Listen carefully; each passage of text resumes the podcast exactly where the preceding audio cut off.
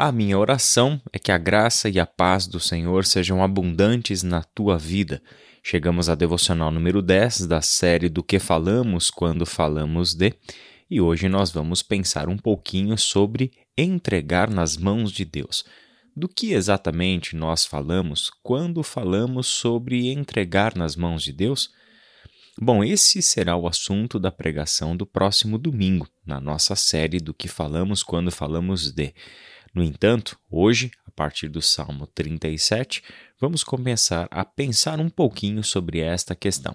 Como nós lidamos com esta entrega no nosso cotidiano e o que a Bíblia nos diz sobre o que exatamente entregar nas mãos de Deus, ah, quais são as implicações disso e, principalmente, o que acontece quando nós entregamos o nosso caminho ao Senhor.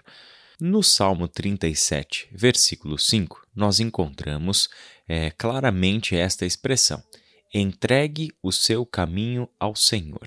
Ela aparece aqui em forma de um imperativo. Quer dizer, o salmista deseja que os seus leitores, que o povo de Deus que lê e canta esses salmos, de fato entregue o seu caminho ao Senhor. Existe aqui uma primeira consideração. O princípio de entregar ao caminho ao Senhor é bíblico é até mesmo um imperativo que aparece nas Escrituras de muitas outras formas. E o que este salmo está falando sobre essa questão? O próprio versículo 5 continua dizendo: entregue o seu caminho ao Senhor, confie nele e ele agirá. E o versículo 6: ele deixará claro como a alvorada que você é justo e como o sol do meio-dia que você é inocente. Parte dos erros interpretativos da Bíblia acontecem porque textos são tirados do seu contexto literário, ou seja, as pessoas recortam um versículo de um salmo sem levar em consideração que uma frase, uma oração de um salmo faz parte de uma estrutura de pensamento, faz parte de um argumento. Nós não podemos isolar uma frase de um argumento maior. Por exemplo, quando nós lemos os versículos 5 e 6, Entregue o seu caminho ao Senhor, confie nele e ele agirá. O que isso tem a ver com Deus deixar claro que a pessoa é justa e inocente?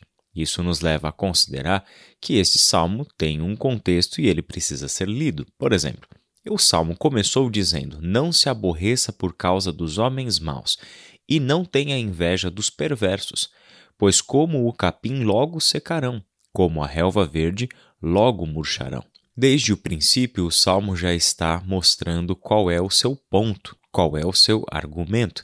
É um salmo que vai falar sobre o nosso coração agitado, atribulado, preocupado por causa da ação dos homens maus, por causa da perversidade.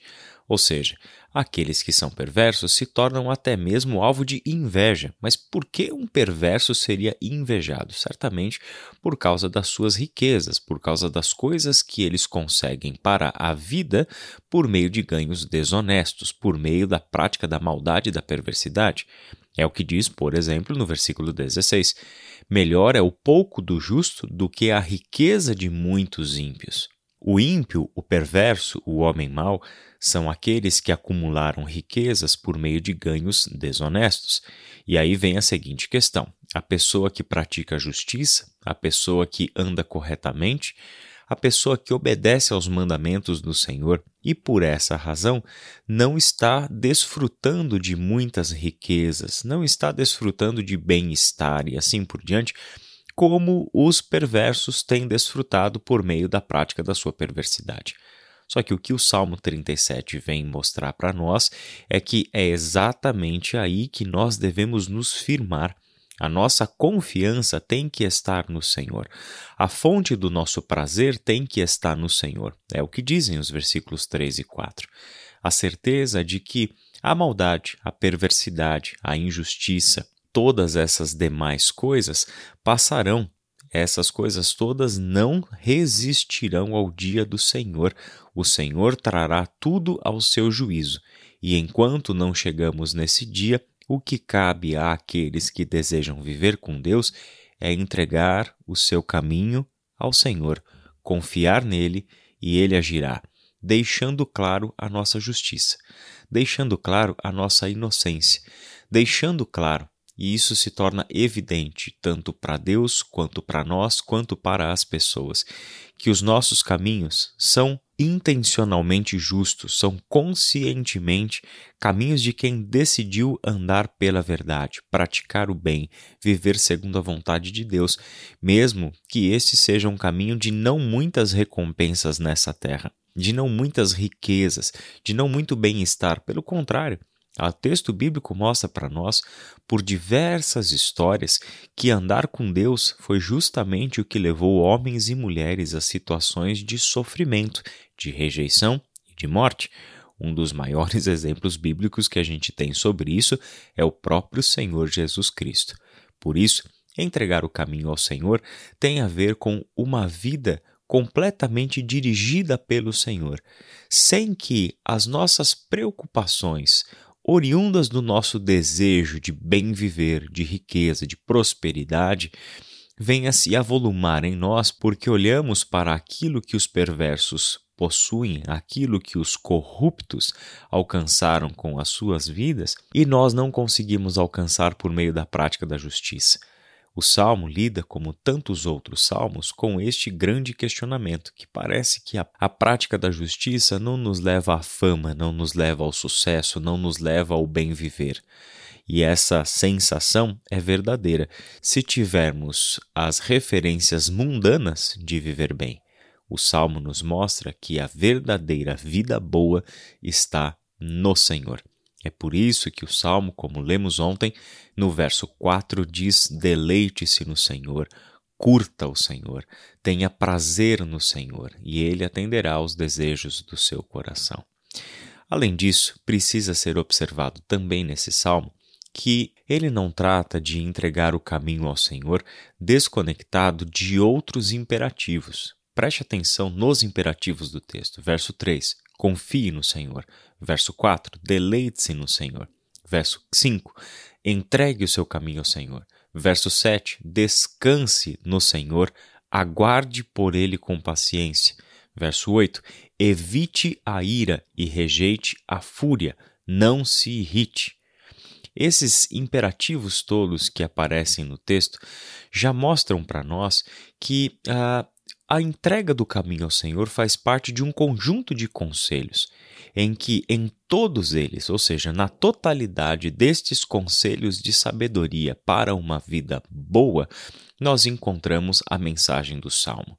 É aí que nós encontramos o que na prática significa, no conjunto das nossas ações, entregar o nosso caminho ao Senhor. O texto segue, por exemplo, olha o verso 27. Desvie-se do mal e faça o bem. Ao longo do texto também aparece o seguinte no versículo 34: Espere no Senhor e siga a sua vontade. É interessante porque em todos esses imperativos, misturado com as consequências da obediência, você tem também diversas afirmações sobre o Senhor. Quem ele ama, o que ele faz, como ele age, ao longo de todo esse salmo, o Senhor é descrito como alguém que sempre estará do lado dos justos e que trará sentença aos ímpios. Ao longo de todo o salmo, vamos aprendendo, portanto, sobre a nossa tarefa, aquilo que é necessário nós fazermos e aquilo que Deus se compromete em fazer pela própria natureza do seu caráter.